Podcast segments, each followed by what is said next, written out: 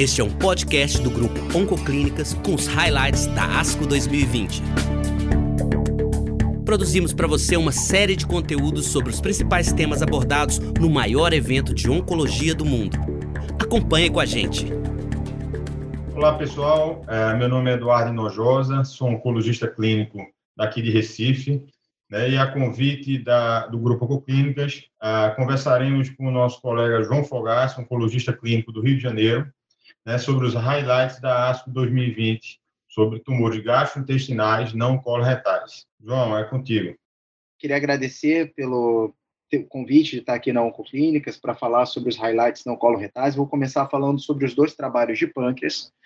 Né? Vou falar sobre o SPAC 5F, né? É, inicialmente, é um estudo fase 2 que demorou quatro anos é, o acruo dele total, com tumores apenas borderline, segundo os critérios de DNCCN. É um estudo pequeno, né, um N em torno de 90 pacientes, e é um estudo dividido em quatro braços. Né, um braço direto para cirurgia, seguido de quimioterapia, e os outros três braços baseados em tratamento neoadjuvante. Os pacientes faziam dois meses de tratamento neoadjuvante, faziam a cirurgia e seguiam com tratamento adjuvante. Né, os braços da neoadjuvância podia ser folfirinox, gencitabina com capecitabina ou quimio-radioterapia.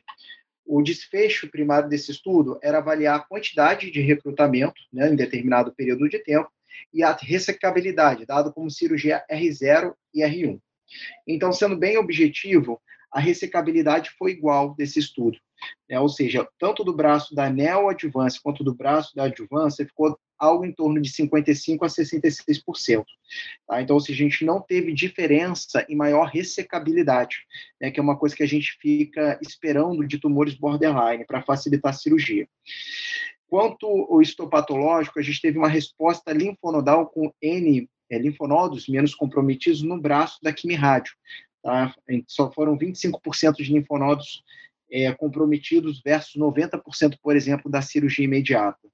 Né? Mas o que me chamou a atenção, na verdade, foram os objetivos secundários, né? o que mostrou uma sobrevida global, é, na verdade, em 12 meses, de 77% para os braços da neoadjuvância e 42% para o braço da adjuvância.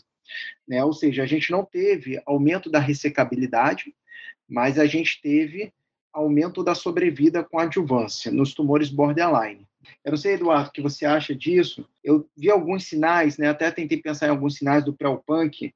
Né, o pré-punk foi um estudo fase 3, né, que tinha 45% dos tumores como borderline, né? O desfecho clínico dele, a ressecabilidade também, a quantidade de cirurgia, foi muito semelhante a estudos dois braços, né? Ou seja, não teve muita diferença quem fez quimioterapia NEL ou quem fez adjuvância no pré-punk, né? E a, porém a sobrevida global de quem foi a cirurgia efetivamente e começou a quimioterapia adjuvante foi muito maior nesse, nesse, no, nos pacientes que fizeram neoadjuvância, foi de 35 meses versus 20 meses. Né? Então, ou seja, é, eu vejo o mesmo sinal de um estudo com outro, ou seja, não aumentando, não influenciando tanta ressecabilidade, mas impactando em sobrevida global.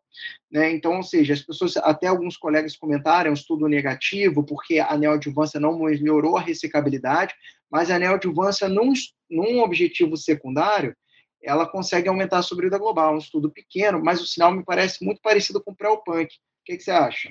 Eu acho que isso mostrou um dado assim muito importante, até porque a gente acreditava que talvez a, a conversibilidade seria até mais importante do que o início precoce da, da quimioterapia. Né? E esse estudo mostrou para a gente que não, que a, a, a, o início precoce da quimioterapia, controlando ali a doença sistêmica, né, foi, é o que realmente faz a diferença. É, porque a gente não vê nenhuma diferença na taxa de cirurgia R0. Até a gente, quando a gente faz uma divisão por grupos, a gente viu que o grupo da radioterapia foi quem teve a maior taxa de cirurgia R0 da ordem de 37%, comparado com 20% mais ou menos dos demais. E mesmo assim foi o grupo com pior sobrevida né, do, do estudo. Então, eu acho que é mais um estudo aí, num cenário que a gente tem uma carência muito grande de estudos, que vai fortalecer o papel de início da, da, da neoadjuvância, né, do início precoce, já que a gente sabe que a, o câncer de pâncreas é realmente uma doença sistêmica eu tenho duas coisas assim em relação a essa situação, na verdade. Uma, principalmente, é a questão da neoadjuvância total, né? Ou seja, esse estudo é um estudo pequeno, mas eu acho que quando a gente fala de borderline, né, eu acho que a questão da neoadjuvância total talvez fosse até mais interessante do que o tratamento pré-operatório como foi executado. Foi muito pouco o tratamento, foi, só foram dois meses de tratamento antes da cirurgia, né? Então, acho que isso também é uma coisa que impacta. Eu acho que o ideal seria que a gente fizesse, para aumentar o compliance, para testar a biologia do tumor, tudo na neoadjuvância, né? Esse trabalho fez partido, né? Então, acho também uma, uma, uma coisa a se pensar sobre esse estudo. Principalmente, João, porque a gente sabe que o compliance de quimioadjuvante é muito baixo.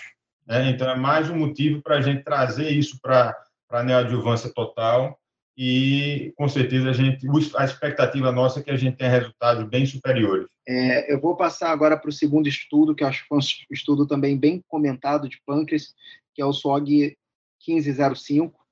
É um, é um estudo fase 2, randomizado.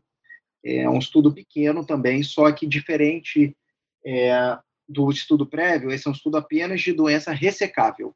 Então, teoricamente, o estudo anterior a gente falou de borderline, esse aqui a gente vai falar de doença ressecável. Né? E o, o, estudo randomizou pacientes para dois braços, um braço de fulfirinox, novamente operatório você faz três meses, faz a cirurgia e faz a adjuvância, ou Janzai nabipactaxel, fazendo três meses, fazendo a cirurgia, complementando com mais três meses. Tá? O endpoint primário é sobre vida global em dois anos, Tá? E, na verdade, esse estudo, de forma estatística, você tinha que primeiro vencer é, ou atingir a marca histórica de sobrevida global em torno de 40% em dois anos, né? na verdade, ultrapassar, e depois seria feita a comparação entre os braços. Então, era um estudo que eles consideraram isso pick the winner, né? ou seja, escolher é, o vencedor, mas só após atingir, é, na verdade, o controle histórico. O que chama atenção bastante é que foi recrutado muitos pacientes, e a gente vê a dificuldade de fazer esses estudos com pâncreas, né? A maior parte dos pacientes, um, na verdade, a maior parte não, mas um terço dos pacientes recrutáveis se tornou inelegível, porque ou progrediram doença sistêmica, mostrando como é que funciona o tumor de pâncreas, ou eram doenças borderline. Então, foram recrutados é, ao redor de 147 pacientes e foram analisados 102 pacientes, né? Então, muita gente perdeu pelo caminho mesmo, para a gente achar esses pacientes operáveis, né? É... Então, olhando os dois braços, não teve muito sinal novo de efeito colateral. A gente sabe que o Filinox ficou com mais neuropatia, diarreia, é... enquanto o Genzyme paclitaxel ficou mais com a questão hematológica, né? Deu mais efeitos, principalmente de neutropenia. Né? Não houve tanta diferença da cirurgia em, em, questão de ressecabilidade, os braços foram parecidos. Agora, quando a gente observa a sobrevida global em dois anos, que era isso, ele não conseguiu bater o controle histórico. Né? Então, é, o Fulfirinox ficou em torno de 43%, e o Genzar paclitaxel ficou na função de 46% em dois anos.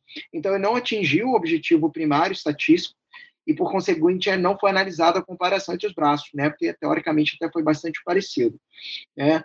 Então, assim, a gente não conseguiu é, atingir o controle histórico de cirurgia seguida de quimioterapia adjuvante, né? Então, isso foi uma questão que foi é, olhada, é, ou seja, um estudo negativo para teoricamente envolvendo dois braços de QT-NEL, ou QT operatório Chamou a atenção que a resposta completa, ou resposta quase completa, né, a resposta patológica completa, foi, na verdade, de 42% versus 25% fulfirinox, ou seja, na verdade, Genzai na paclitaxel teve mais resposta completa, o que geralmente não é isso que a gente vê na prática.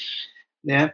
É, o que chama atenção, na verdade, nesse estudo, eu não sei, Eduardo, quero ouvir tua opinião também, mas é, assim, a gente tem pouco trabalho, é, fase 3 controlado, em relação a QTNEL versus o trabalho adjuvante. Aqui, aqui na verdade, compara duas estratégias NEL, né, mas o estudo PrEP02, JSAP05, o estudo fase 2 barra 3 asiático, só com doença ressecável, que mostrou sobrevida global para QTNEL, um estudo pequeno, é um estudo que fazia pouca quimioterapia NEL, Genzar e S1, né, e operava o paciente versus fazer quimioterapia adjuvante. Foi 36 meses para em torno de 26 meses. Né? Então, a gente tem um estudo, fase 3, mostrando que QT neoadjuvante é benéfico né, para câncer de pâncreas versus adjuvância. Então, a gente já tem esse estudo. Ano passado, a ASCO também aprova a neoadjuvância como uma estratégia opcional para doença ressecável. E esse estudo, acho que na minha opinião, o que eu vejo é que ele testou essas duas estratégias, né, é, não atingiu o objetivo dele, mas é um estudo pré-operatório, né, ou seja, a gente não fez total neoadjuvância, né, isso talvez explique um pouco é, o, o desfecho desse estudo. E um N é muito pequeno para a gente também tirar qualquer conclusão. Então, assim, na verdade, o que eu fico a minha lição desse estudo é que é seguro fazer neoadjuvância, a ressecabilidade é muito semelhante, não é alterada, você não perde pacientes operados, então é muito parecido com o tratamento cirúrgico primário. É seguro, é isso que eu vejo desse estudo. Não sei o que, que você achou. Eu achei um estudo muito intrigante. Né? Primeiramente, o que chamou a atenção de todos nós foi essa, essa efetividade do, do esquema gemcitabina com nab-paclitaxel. Né? Você pegar uma taxa de resposta completa de 42% é muita coisa, né? Quase o dobro aí do que foi encontrado com fulfirinox. Por outro lado, eu achei a sobrevida média de 23, 22 meses, realmente eu achei bem aquém do que o do, do esperado. Né? Eu esperaria uma, uma sobrevida, não que a gente comparasse com PROD, que é adjuvante, a gente sabe que é outro cenário, algo em torno de 50 meses, mas realmente eu esperaria uma sobrevida é, melhor. Mas, enfim, de uma forma geral, acho que a gente é, ganhou uma outra opção de tratamento, né, que caso o paciente não tenha um PS0, mas tenha um PS1, talvez eu ficasse mais tranquilo hoje de utilizar essa estratégia de gencitabina e paclitaxel nesse subgrupo aí de pacientes. Eu pensaria exatamente assim. A gente tem alguns dados agora, até retrospectivos, que pacientes com alteração de reparo, com BRCA, eles, quando atingem resposta patológica completa e tem um prognóstico melhor, né? Na verdade, não é um prognóstico, mas é uma predição, né? Eles respondem melhor e têm melhor desfechos, né? Então é estranho realmente, porque a gente espera que o Firinox desse uma resposta patológica, e não foi isso que a gente viu. Talvez a seleção do paciente, talvez um estudo muito pequeno, isso também pensei, sem dúvida nenhuma, seu comentário do PROD 24 falando sobre a questão da sobrevida ter sido muito aquém dos, 50, dos 54 meses, né? Então, isso também chama atenção, né? Porque a gente tenta tratar micrometástase, né? Então, a gente tenta fazer nesse trabalho uma doença ressecada. Então, eu esperava que fosse semelhante. Então, realmente foi aquém. Talvez a seleção de pacientes, talvez o tipo de biologia de tumor recrutado, o número pequeno, então, eu acho que o que eu pego desses trabalhos, tanto do SPAC 5F, que a gente apresentou antes, quanto do SWOG, quanto outros trabalhos publicados recentemente, como PrEP-Punk ou PrEP-02, todos eles, assim, a quimioterapia neoadjuvante, tanto na doença borderline quanto na ressecável, ela não tira a cirurgia, ou seja, a ressecabilidade é semelhante, é, o paciente tem efeitos colaterais que são manejáveis e fazer neoadjuvância é uma estratégia que parece, além de aumentar o compliance, né, parece impactar mais em sobrevida, porque é uma doença tão sistêmica, como você falou, a gente dá precocemente, a gente consegue tratar melhor. Perfeito, João, perfeito, concordo plenamente. Entrando agora uh, na estômago e esôfago, a gente está trazendo aqui dois trabalhos, né, o primeiro deles, um Petrarca, um estudo alemão, né, um estudo fase 2. Na verdade, era um fase 2 barra fase 3, mas que foi suspenso depois do resultado do estudo Jacob. Foi um estudo que avaliou a ESEPT PG e quimioterapia em primeira linha e esse estudo foi negativo. Então, essa apresentação é só da fase 2, que tinha apenas 80 pacientes. E, e os grupos eram randomizados para quimioterapia perioperatória com FLOT, com ou sem E7 mais Vegeta, tá? Ah, eram tumores de junção ou de estômago, a maioria dos tumores T3 e T4, cerca de 85%, e 85% também com N positivo, mostrando aí um, realmente era um tumor, um grupo de tumor bem avançado. O endpoint primário do estudo foi resposta patológica completa, né, e esse endpoint foi atingido, foi encontrado 35% de patológica completa, completa para o grupo experimental, contra 12 apenas do grupo que fez flote isoladamente. Uh, dados preliminares de sobrevida livre de progressão e sobrevida global foram negativos, né, até agora nessa apresentação, mas é muito precoce. E quando a gente vê a, a, o gráfico, a gente vê que as curvas estão se abrindo e eu acredito que numa, numa, numa próxima avaliação do estudo teremos aí uma, uma, uma grata surpresa. Então, de uma forma geral, isso foi um estudo positivo, né? Infelizmente, a fase 3 foi cancelada, mas acredito que vão ter outros desfechos após a, esse, esse, esse resultado e que a, a, os resultados realmente foram muito promissores. Qual é a tua visão, a, João, desse estudo? O que, que ele passou para você? Esse cenário que é tão complicado, que é a HER2 em, em tumores gastrointestinais. Eduardo, eu acho, achei perfeitas as suas colocações, na verdade. É, eu achei uma pena, né, que foi o fase, é o fase 3 que a gente não queria que fosse cancelado, né, mas eu entendo, por causa como você colocou aí, o Jacob veio negativo, então as pessoas acabaram cancelando a dupla inibição é, do R2, né, eu acho que foi um trabalho é, dentro do ACRU que ele teve, um trabalho justo, porque mostra os, os dados semelhantes à FLOT, quem completa a quimioterapia neoadjuvante em torno de 90%, quem faz a quimioterapia adjuvante em torno de 60%, tá?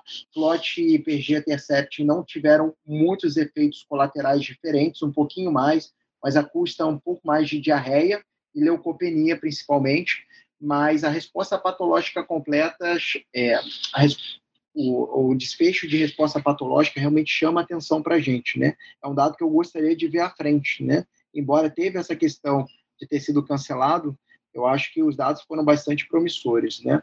Sobrevida livre de doença também, né? Na verdade, estimando, apesar de não ter significância estatística, é um número pequeno, né? Também favorável à flote PG-Intercept, né? Então, eu acho que é um trabalho que a gente gostaria de ver tendo mais seguimento, né? Voltando ao cru, né? Enfim, arrolando mais pacientes. Perfeito. Um outro, trabalho, outro estudo que a gente traz é o estudo NRG do Grupo Oncology, NRG Oncology, o do RTOG 1010. Foi um estudo fase 3 que randomizou 190 pacientes com adenocarcinoma de esôfago, tá? médio distal e de junção, todos eles R2 positivo, T2 ou N positivo para tratamento trimodal, né, com, com, quimioterapia, com carbotaxol semanal, desenho muito parecido com CROSS. A única diferença é que a radioterapia era feita com a dose de 50,4 grays. Né, e o grupo experimental tinha um acréscimo de trastuzumab.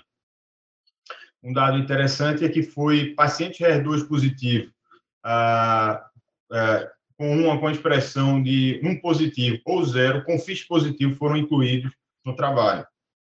O endpoint primário do estudo foi sobrevida livre de progressão, tá? e o resultado do estudo foi negativo. Né? Não houve nenhum benefício, ah, seja da sobrevida de, de, livre progressão, seja da sobrevida, seja da resposta patológica completa, que foi absoluta mesma, absolutamente a mesma entre os grupos. Então, um cenário um pouquinho diferente daquele anterior, mas que com novas drogas talvez a gente volte a, a testar essa, essa nova alternativa. Algum comentário, João?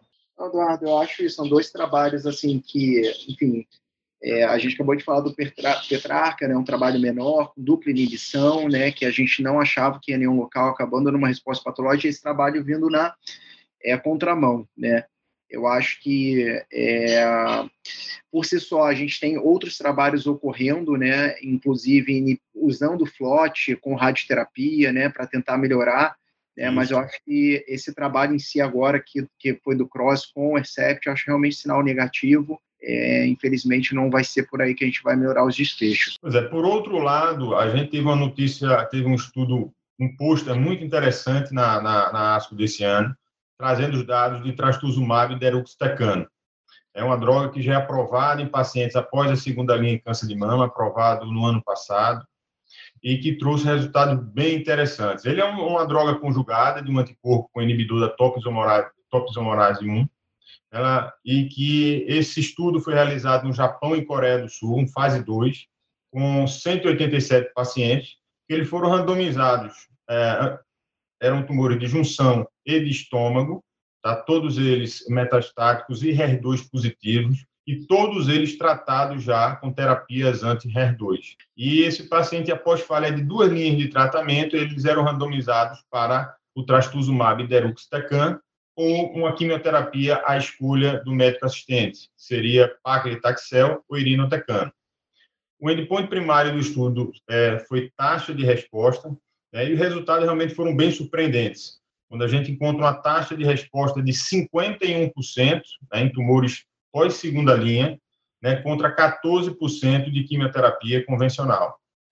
Da mesma forma, a sobrevida global, né, a gente sai de um 3,9 com quimioterapia para 12,3 com hazard ratio aí de 0,59, com 40% de redução da mortalidade. Em 12 meses, a, gente, a sobrevida global foi de 52% para aqueles pacientes que foram tratados com tratamento experimental e 28% tratados com quimioterapia. Além da sobrevida ali de progressão, que realmente subiu de 3,5% para 5,6%. Então, diante desses achados, além da, da encontrado no câncer de estômago, tivemos resultados semelhantes em câncer de cólon, além de câncer de mama, já, já estão né, aprovados, inclusive pelo FDA. Acredito que em pouco tempo a gente ter, é, teremos estudos bem mais interessantes e com resultados muito mais robustos né, do que esses que a gente vem utilizando outras, uh, outros trastuzumabs. É, eu achei curioso, Eduardo, foi é, a questão de um dos mecanismos de resistência, né? A gente sabe que essa droga nova, ela é conjugada, né, com antitoposomerase, né? Então, é, acaba sendo como se fosse uma terapia-alvo mais uma químio, né? Mas eu acho curioso que um dos mecanismos de resistência que a gente tem para a terapia R2 é a perda da expressão de R2, né? Então, assim, mas mesmo assim, é uma droga fantástica, né? Então acho que realmente ela vem bastante promissora, independente da área, seja coloretal, seja mama, ou seja tumor gástrico, é uma droga que provavelmente após a falha de Hercept, né, vai ser uma droga que vai ser usada como eleição. Após várias várias tentativas que a gente teve, teve falha, né? Perfeito.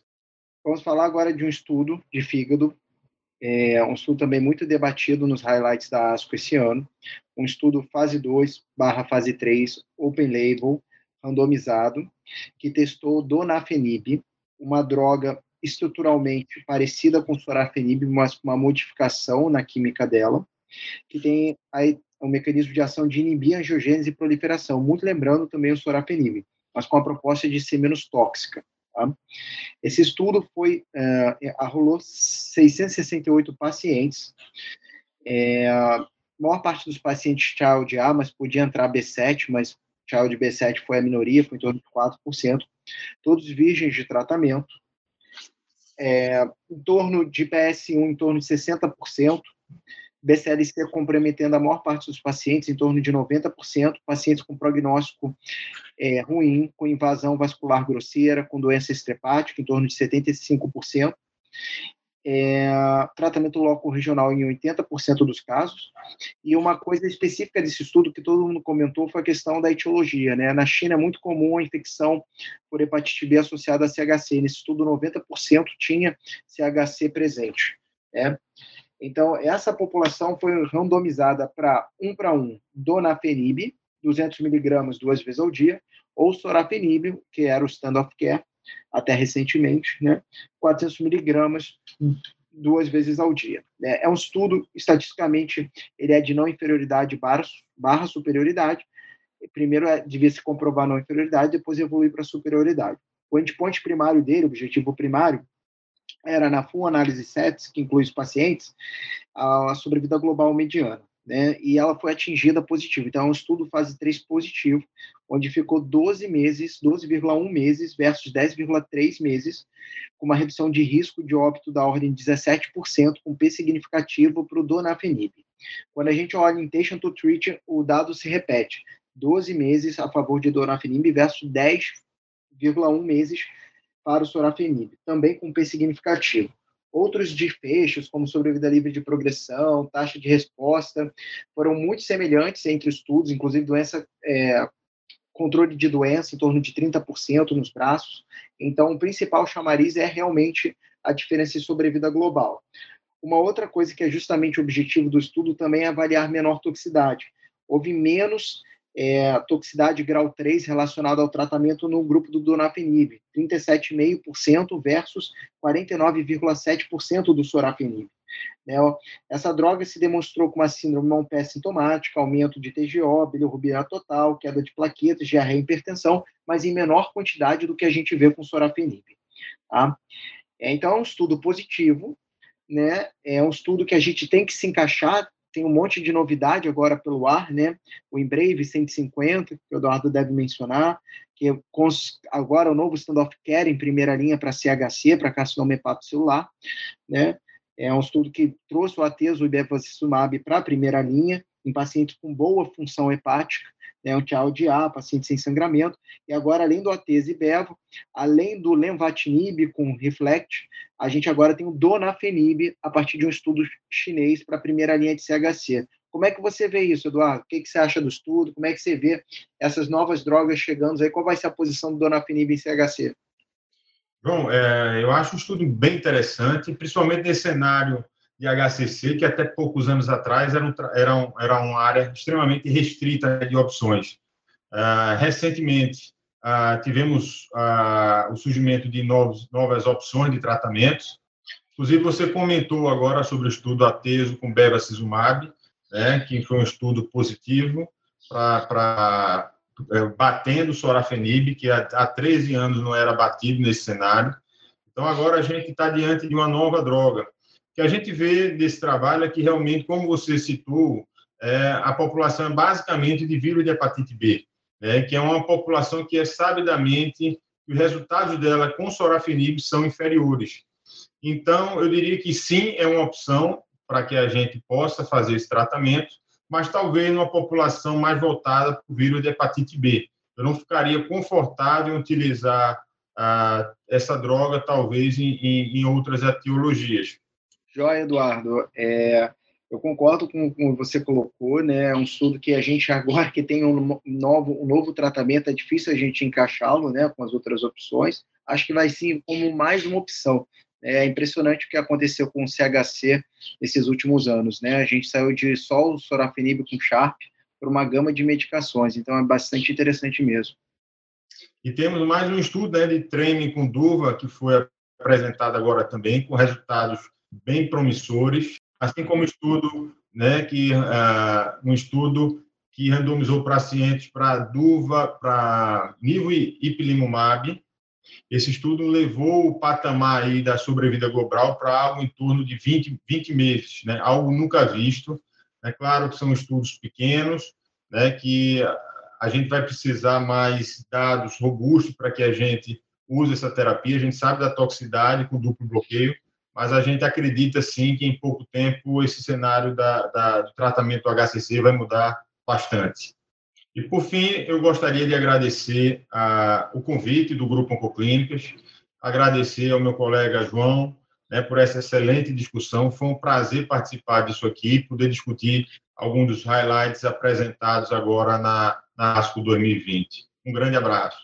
Obrigado também a todo mundo que participou aí com a gente, pôde ouvir um pouco. A gente está sedimentando, são muitas informações em tumores não coloretais, obviamente a gente não conseguiu passar tudo. A gente tentou fazer algumas inferições sobre os estudos, tentar trazer um pouco do conhecimento de fora também, para a gente poder analisar alguns estudos no contexto atual do conhecimento, né? Espero que a gente tenha ajudado todo mundo aí também. Tá? Obrigado por tudo, obrigado pela atenção, gente. Você pode conferir os demais podcasts nas principais plataformas de streaming. Grupo Oncoclínicas. Sua vida, nossa vida. Responsável técnico Dr. Bruno Lemos Ferrari. CRM MG 26609.